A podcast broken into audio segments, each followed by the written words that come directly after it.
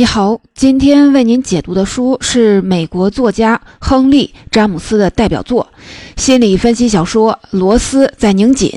詹姆斯是继《红字》的作者霍桑、《白鲸》的作者迈尔维尔之后，19世纪美国最伟大的小说家。获得这样重要的地位，并不是因为他的作品有多么广泛的群众基础。而是因为他是文学流派从现实主义向现代主义转型的一个特别关键的人物。詹姆斯的作品中大量的运用心理分析手段，视角直抵人类的内心深处，对于二十世纪盛行的意识流小说也起到重要的开创作用。在知名的出版商兰登书屋评选的二十世纪百家英文小说中，詹姆斯凭借三部长篇小说《今晚》《使节》《歌忆》。榜上有名，且都排名靠前。一八四三年，亨利·詹姆斯生于纽约的华盛顿广场附近。祖父是一个银行家，父亲是一个哲学家，母亲的娘家相当的富庶。哥哥威廉·詹姆斯既是一个哲学家，也是美国现代心理学的先驱。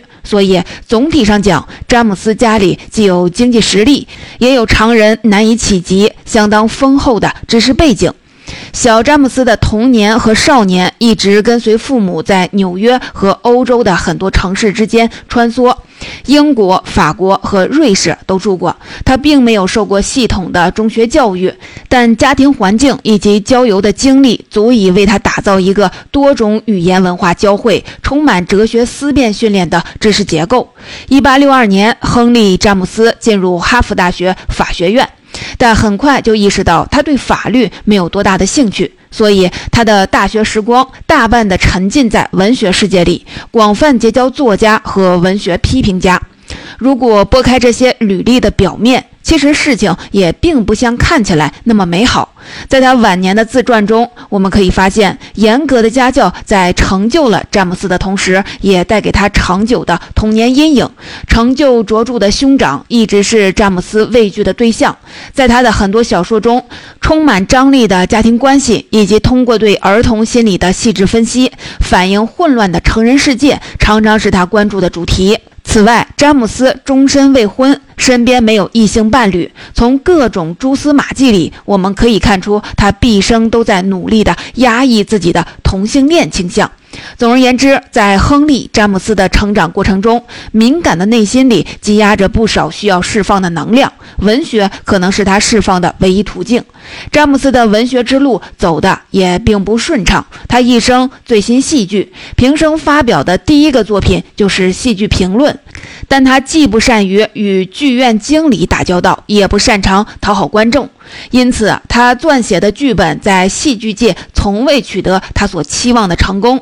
反倒是他并不太在意的小说，无论是短篇还是长篇，在美国受过良好教育的读者圈里一直具有影响力。英国及欧洲的评论态度更为复杂一些。作家 E.M. 福斯特曾对亨利·詹姆斯精心创作的小说模式大加赞赏。不过，他也同时指出，相当数量的读者对詹姆斯提不起兴趣，因为他的晦涩难懂，太过夸张。王尔德曾经挖苦詹姆斯，写小说就像是在干苦役。弗吉尼亚·沃尔夫则表示，从詹姆斯的作品里看不出任何的妙处。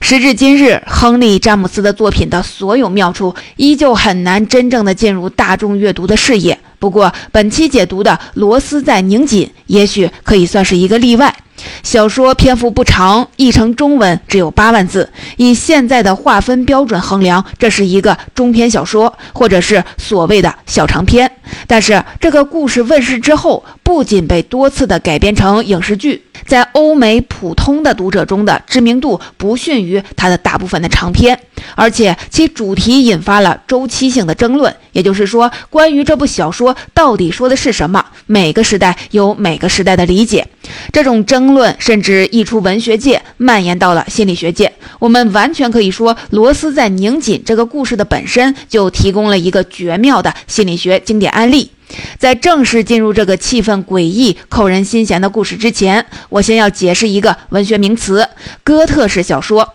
哥特这个词原来是指生活在罗马帝国边界的一个日耳曼部落，他在战乱中逐步地建立起野蛮、骁勇、烧杀抢掠的形象。而哥特式小说大约起源于18世纪后期的英国，人们借用“哥特”这个词来概括当时一批流行小说的美学标准。哥特式小说后来发展出很多分支，尤其在通俗文学层面，它通常被认为是恐怖小说和恐怖电影的正牌的鼻祖。我们在西方现代很多的类型小说里，比如言情、幻想。灵异也都能看到哥特式小说的影子。我们很难给哥特式小说下一个精确的定义，但大体上，这类小说里常常包含以下这些元素：恐怖、神秘、超自然、厄运、死亡、住着幽灵的老房子、家族诅咒。至少在表面上看，罗斯在拧紧的情节走向、叙事模式、人物设置乃至气氛的铺陈，大体上都能被归入哥特式小说的范畴。也正是因为如此，一百多年前的大多数的读者虽然隐隐感觉到了异样，大致上还是把这个故事当成一个特别惊悚的哥特式小说来欣赏。因此，我们不妨先跟着那时的阅读趣味，走进这个故事的表层。第一部分，小说自始至终都是用第一人称来叙述的，但叙述者却在开头的引子部分转换了三个层次。最表层的那个我是一个普通的绅士，在平安夜的聚会上，我按照节日的习俗，在一栋的老旧的宅子里，跟一群朋友围炉而坐，互相交换恐怖故事。我的朋友道格拉斯宣称，他有一个压箱底的骇人听闻的故事，却又不愿意当场说出来。故事是早就写好了的，锁在一个抽屉里，藏了好多年。道格拉斯声称，这个故事涉及两个孩子与鬼魂。听众顿时就激动起来。在他们看来，当天真的孩子遭遇鬼魂的骚扰，那种紧张的让人透不过气的氛围，就相当于把螺丝骤然的拧紧了两圈。小说最终定名为《螺丝在拧紧》的出处就在这里。拧紧螺丝与具体的故事情节并无关联，它形容铺陈的是整个故事的气氛。在朋友们的软磨硬泡之下，道格拉斯终于同意由他把钥匙寄给仆人，让仆人把那手稿取出，再寄过来。两天后，手稿如期而至，大家再度的围炉而坐。道格拉斯开始朗读，仿佛将作者提笔手书的优美声响径直传到听者的耳畔。然而，接下来呈现在我们面前的故事，并非出自道格拉斯之口，而是我根据道格拉斯在临终前托付的这份手稿抄录的副本。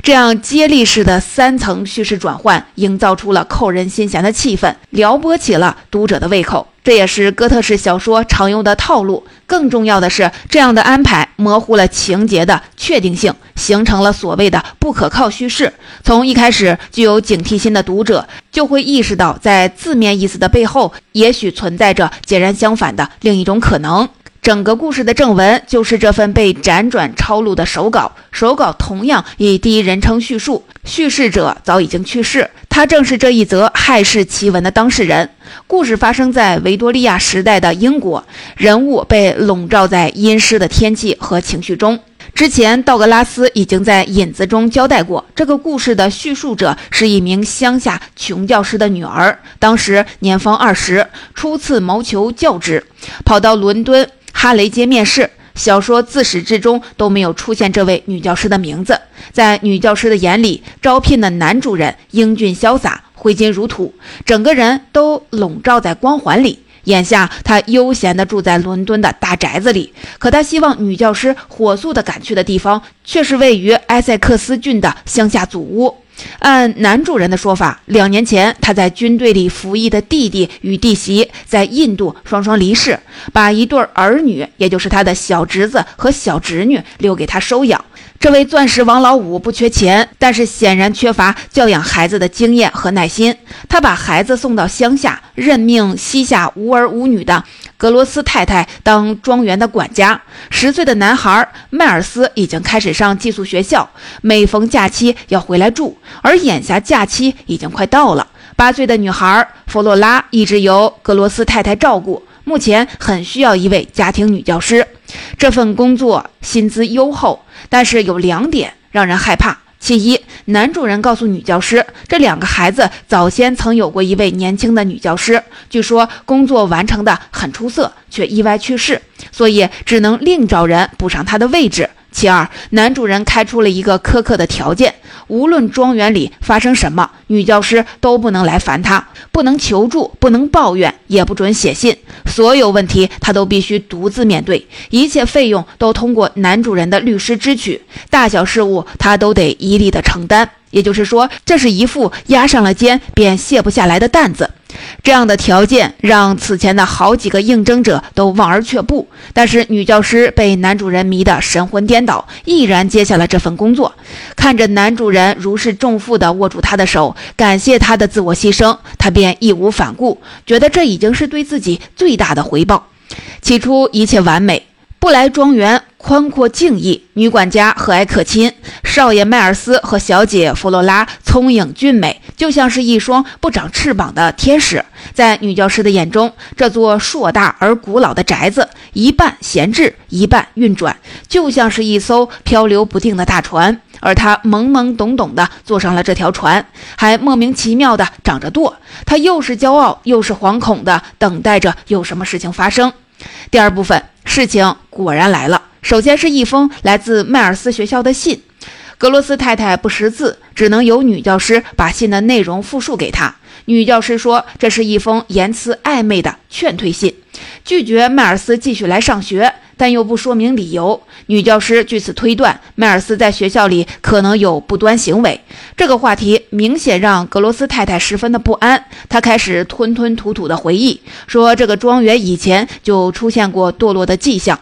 前任女教师称病离开了庄园以后，就不明不白地死了。而且庄园里似乎还曾经有过另一个男人。此后不久的某个下午，女教师在外出散步时，心里正在思念那位让她神魂颠倒的男主人，文绉绉地念叨着：“设若疏忽间邂逅某君，倒也正如一则迷人的故事一般迷人啊！”这个念头刚冒出来，她便在塔楼的顶端看到了他的身影。然而，紧接着，就像电影镜头瞬间切换一般，他很快发现，与他四目相对的男人，并不是他刚才贸然推定的那一位。这一刻，作者詹姆斯写得相当的神奇。女教师周遭刹那间仿佛成了荒郊野外，身边的乌鸦不再聒噪，那男人的形象则如矿中之画一般的清晰确凿，真实与梦境，现实与超现实交融在一起。女教师迅速地确认，这个男人非但不是男主人，而且绝不是她见过的任何人。他们在面面相觑了一会儿以后，男人转身离去。此后不久，女教师又撞了第二次鬼。这一回，这个男人逼得更近，直接站在窗户外面，直勾勾地往屋里看。眼看着男人又要像上次那样转身离去，女教师飞身跃出房间，却还是没赶上。他并没有沿原路返回，而是本能地走到窗户旁，站到那男人曾经站过的位置，像他那样往屋里瞧。女管家格罗斯太太正好经过，就像女教师刚才一样，从大厅走进房间。紧接着，小说出现了极其玄妙的一幕：窗内的女管家看见了窗外的女教师，女管家几乎复制了所有女教师刚才的反应，也突然刹住了脚步，也吓得脸色煞白。显然，这种类似于镜像的场景具有强烈的隐喻性，窥视与被窥视，人与非人。真实与幻象原本就只有一线之隔，一旦立足点参照物转换，就可能得出完全相反的结论。女管家激烈的反应提示我们，换一个角度看，所谓的幽灵也完全可能是女教师自己。有了这两次可怕的遭遇，女教师与女管家自然要展开热烈的讨论。庄园里的陈年往事被渐渐地牵扯出来，两个女人之间的对话写的是相当传神。我们可以看到原本模糊的。暧昧的信息是如何一点点扩张？格罗斯太太提供的说法是，这个鬼很有可能是彼得·昆特。昆特以前是男主人的贴身男仆，形象英俊，但是邪气十足。男主人似乎对他颇为纵容，甚至还容许他穿上自己的衣服。传说昆特与前任的女教师有染，并且先后死于非命。而按照女管家的暗示，这对离经叛道的苦命鸳鸯生前与两个孩子的关系亲密的非同寻常。值得注意的是，所有的这些信息都是两个人在互相刺激、互相暗示中拼接起来的，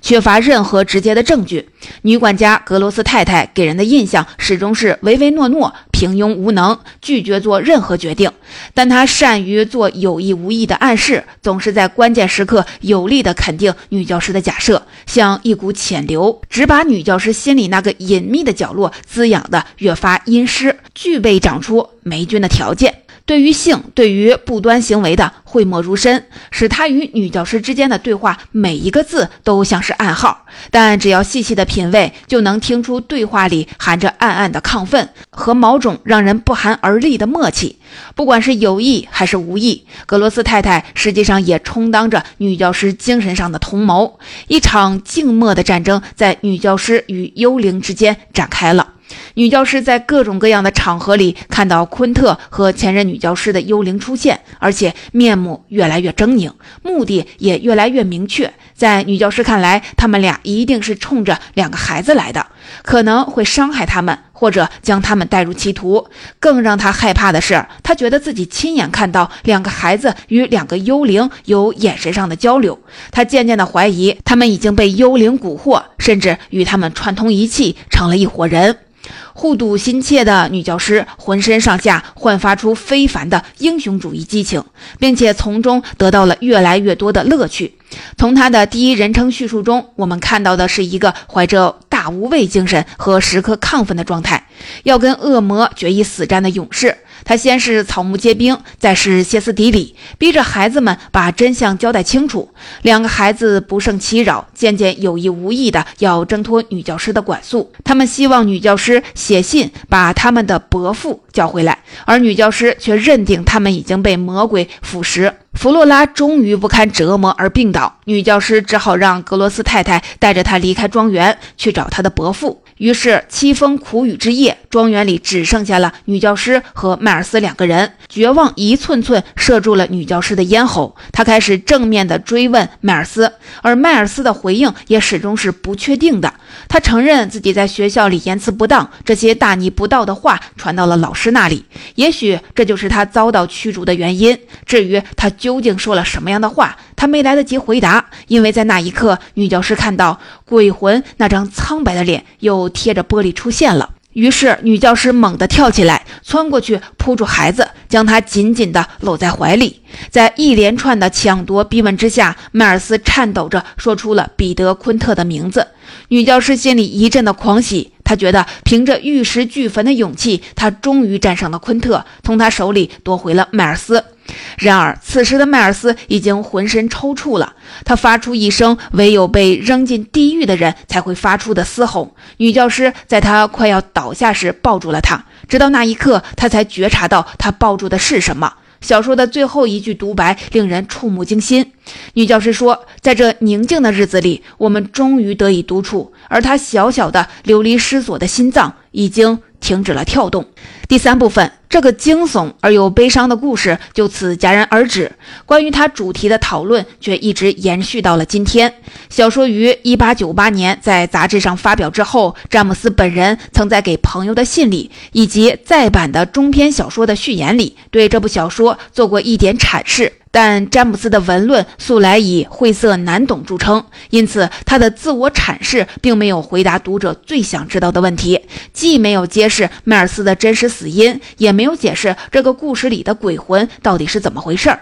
一方面，他宣称这个故事纯粹而简单；另一方面，却又意味深长地说，身为作者，他的乐趣在于拿捏读者对文学与道德的敏感。不过啊，总体上，在小说刚刚出版的年代里，评论家与读者对女教师的第一人称叙述予以全盘的采信态度，人们还是乐意习惯性的躲进头顶三尺有神明的避风港。他们认为，家庭女教师以一己之力捍卫古风盎然的庄园，倡导男女有别、长幼有序、邪魔不可近身，为此不惜付出惨痛代价，是一个值得同情的正面人物。这样的主流观点差不多持续了将近五十年，直到一九四八年，美国著名的批评家埃德蒙·威尔逊发表了一篇著名的论文，对亨利·詹姆斯的多重阐释。其中对罗斯在拧紧的论述，第一个揭开了潘多拉的魔盒。由这篇小说引发的争论和改编就此正式的展开。有趣的是，威尔逊本人对这部小说的兴趣终身不减，因而发表特别严谨。几乎每隔十几年就对自己的论点做一番检讨和修正，一度甚至有全盘推翻的打算，直到最后才回到了原点，强调他在当初那篇论文中的说法代表他的最终裁定。简单的说，威尔逊的观点是鬼根本就不存在，女教师本人是一个极度压抑的性变态者，英俊的男主人、传说中的彼得·昆特，甚至小迈尔斯，都可能是他在假想中投射的对象。昆特与前任的女教师的桃色传闻，迈尔斯受昆特引诱的传闻，都是刺激女教师并使之变态的诱因，而且那是一种单向的刺激，无法通过正常的渠道释放出来，日积月累之后扭曲变形。可怜的迈尔斯，就是他在神经错乱时以爱的名义活活掐死的。如果说一定要在这故事里找出鬼来，那兴风作浪的就是女教师的心魔。也就是说，整个故事是一个逐渐走向崩溃的精神病人的自述。我们只有破解他叙述的干扰，才能发现真相。第四部分将威尔逊的说法略加的展开，我们来分析一下女教师这个人物。在维多利亚时代，家庭女教师在庄园里的地位是悬在半空的，她是主人眼里的仆人。仆人眼里的半个主子，前任女教师与男仆昆特的私情为人所不齿。一部分是因为他们在地位上存在差异，人们认为女教师没有必要自甘堕落，与男仆苟且。通常，女教师的经济地位贫寒，但学识教养不俗，未必貌美，但至少有青春。对于男主人是无时不在的诱惑，对于孩子则是能代表母亲形象的人物。他们往往在庄园里虚掷了青春年华，把自己带入哥特式小说的浪漫情境里，在潜意识里以为自己总有当上女主人的那一天，而欲念的支票却是无从兑现，便越是尖锐。在这个个案中，男主人是女教师心里的病根儿，这一点不难理解。他的英俊富有固然是一个原因，但更让女教师欲罢不能的是主人神秘而苛刻的要求。他的惊艳亮相和抽身而退都是同样的干脆利落。在女教师的臆想中，这样的神秘感反而让她身上的光环越发显得光彩夺目。威尔逊的观点并非无懈可击，因为人们可以从文本中找出很多无法周全解释的疑点。比如，男主人在这场悲剧中扮演什么样的角色？他的刻意逃避究竟在暗示什么呢？再比如，迈尔斯的早熟，他对所谓不端行为的半遮半掩的供认，究竟应该怎么理解呢？所以在威尔逊的基础上，评论家又指出很多种解释的路径。有的在文本中找到了一些与性相关的隐喻的符号，来证明整个小说对于性心理的刻画是多么的含蓄，又是多么的细致入微。有的采取折中的态度，认为詹姆斯在写作这部小说时并没有那么明确的自我意识，他故意把故事写得如此的暧昧，就是为了告诉你，真正的恐惧就是你根本拿不准女教师是正是邪，鬼是真是假，它存在于你的内心。无论如何，正因为威尔逊重新开启了罗斯在拧紧的阐释空间，这部小说才成为二十世纪文学评论和影视剧、舞台剧的改编热点。有案可查的改编史，从威尔逊的论文发表后六年开始，接连出现一出舞台剧，一部由。英格丽·褒曼主演的电视电影，以及1961年上映的经典的恐怖片《无辜者》。从《无辜者》里，我们可以看出，导演既不想被女教师的主观叙事牵着鼻子走，又对威尔逊的阐释将信将疑。因此，他在剧本里加入很多细节，使得这部电影同时适用于两种视角，从两个角度都能够解释。《无辜者》大获成功之后，罗斯在拧紧顿时成为最具有改编价值的中篇小说之一。法国、西班牙、德国、意大利都有了自己的版本，英美更是多次的翻拍改编题材，从影视到话剧，再到芭蕾舞剧。不一而足。总体而言，改编的幅度都不算剧烈。如果说在掌握分寸上有微妙的变化，那是因为随着时代的演进，这些编导对观众的理解力越来越有信心，对于人物心理的开掘也越来越清晰。毕竟，二十世纪末的观众早已不像世纪初那样古典单纯。弗洛伊德的心理分析学说已经成为读者和观众的基本认知。需要指出的是，除了主题具有多重解释的空间之外，罗斯在拧紧还反映了亨利·詹姆斯写作的典型特色，把结构和语言打磨得像一件精巧的艺术品。悬念从开头贯穿到结尾，恐怖的气息层层渲染，景物与心理描写自然交融，人物对话里的暗号密布，可以从不同的角度去解释。这种独特的文本魅力，构成了罗斯在拧紧得以长盛不衰的重要原因。总结，最后我们来回顾一下本期内容里的知识要点。第一，美国作家亨利·詹姆斯去世后被文学史追认的重要地位，并不是因为他的作品有多么广泛的群众基础，而是因为他是文学流派从现实主义向现代主义转型的一个特别关键的人物。詹姆斯留下的文本大量的运用心理分析手段，视角直抵人类的内心深处，对于二十世纪盛行的意识流小说也起到了重要的开创作用。第二，在詹姆斯的作品序列里，罗斯在拧紧的位。位置相当特别，它不仅被多次的改编成影视剧，在欧美的普通读者中的知名度不逊于它的大部分的长篇，而且其主题引发周期性的争论，这种争论甚至溢出了文学界，蔓延到了心理学界。我们完全可以说，罗斯在拧紧这个故事本身就提供了一个绝妙的心理学经典案例。第三，哥特式小说大约起源于十八世纪后期的英国，后来发展出了很多的分支，尤其在通俗文学层面，它通常被认为是恐怖小说的正牌鼻祖。我们很难给哥特式小说下一个精确的定义，但大体上，这类小说里常常包含诸如此类的元素：恐怖、神秘、超自然、厄运、死亡、住着幽灵的老房子、家族诅咒等等。至少在表面上，罗斯在拧紧的情节走向、叙事模式、人物设置乃至气氛的铺陈，大体上都能圈进哥特式小说的范畴。也正是因为如此，一百多年前的大多数的读者，虽然隐隐约约感觉到异样，大致上还是把这个故事当成一个特别惊悚的哥特式小说来欣赏。第四，一九四八年，美国著名的批评家埃德蒙·威尔逊发表了一篇著名的论文，对亨利。詹姆斯的多重阐释。其中对罗斯在拧紧的论述，第一个揭开了潘多拉的魔盒，由这篇小说引发的争论和改编就此正式展开。简单的说，威尔逊的观点是鬼根本就不存在，女教师本人是一个被极度压抑的性变态者，英俊的男主人，传说中的彼得·昆特，甚至小迈尔斯，都可能是他在假想中投射的对象。如果说一定要在这个故事里找出鬼来，那兴风作浪的就是女教师的心魔，也就是说。整个故事是一个逐渐走向崩溃的精神病人的自述，我们只有破解他叙述的干扰，才能发现真相。第五，除了主题具有多重解释的空间之外，罗斯在拧紧还反映了亨利·詹姆斯写作的典型特色，把结构和语言打磨得像一件精巧的艺术品，悬念从开头贯穿到结尾，恐怖的气息层层的渲染。景物与心理描写自然交融，人物对话里暗号密布，可以从不同的角度去解释。这种独特的文本魅力，构成了罗斯在拧紧得以长盛不衰的重要原因。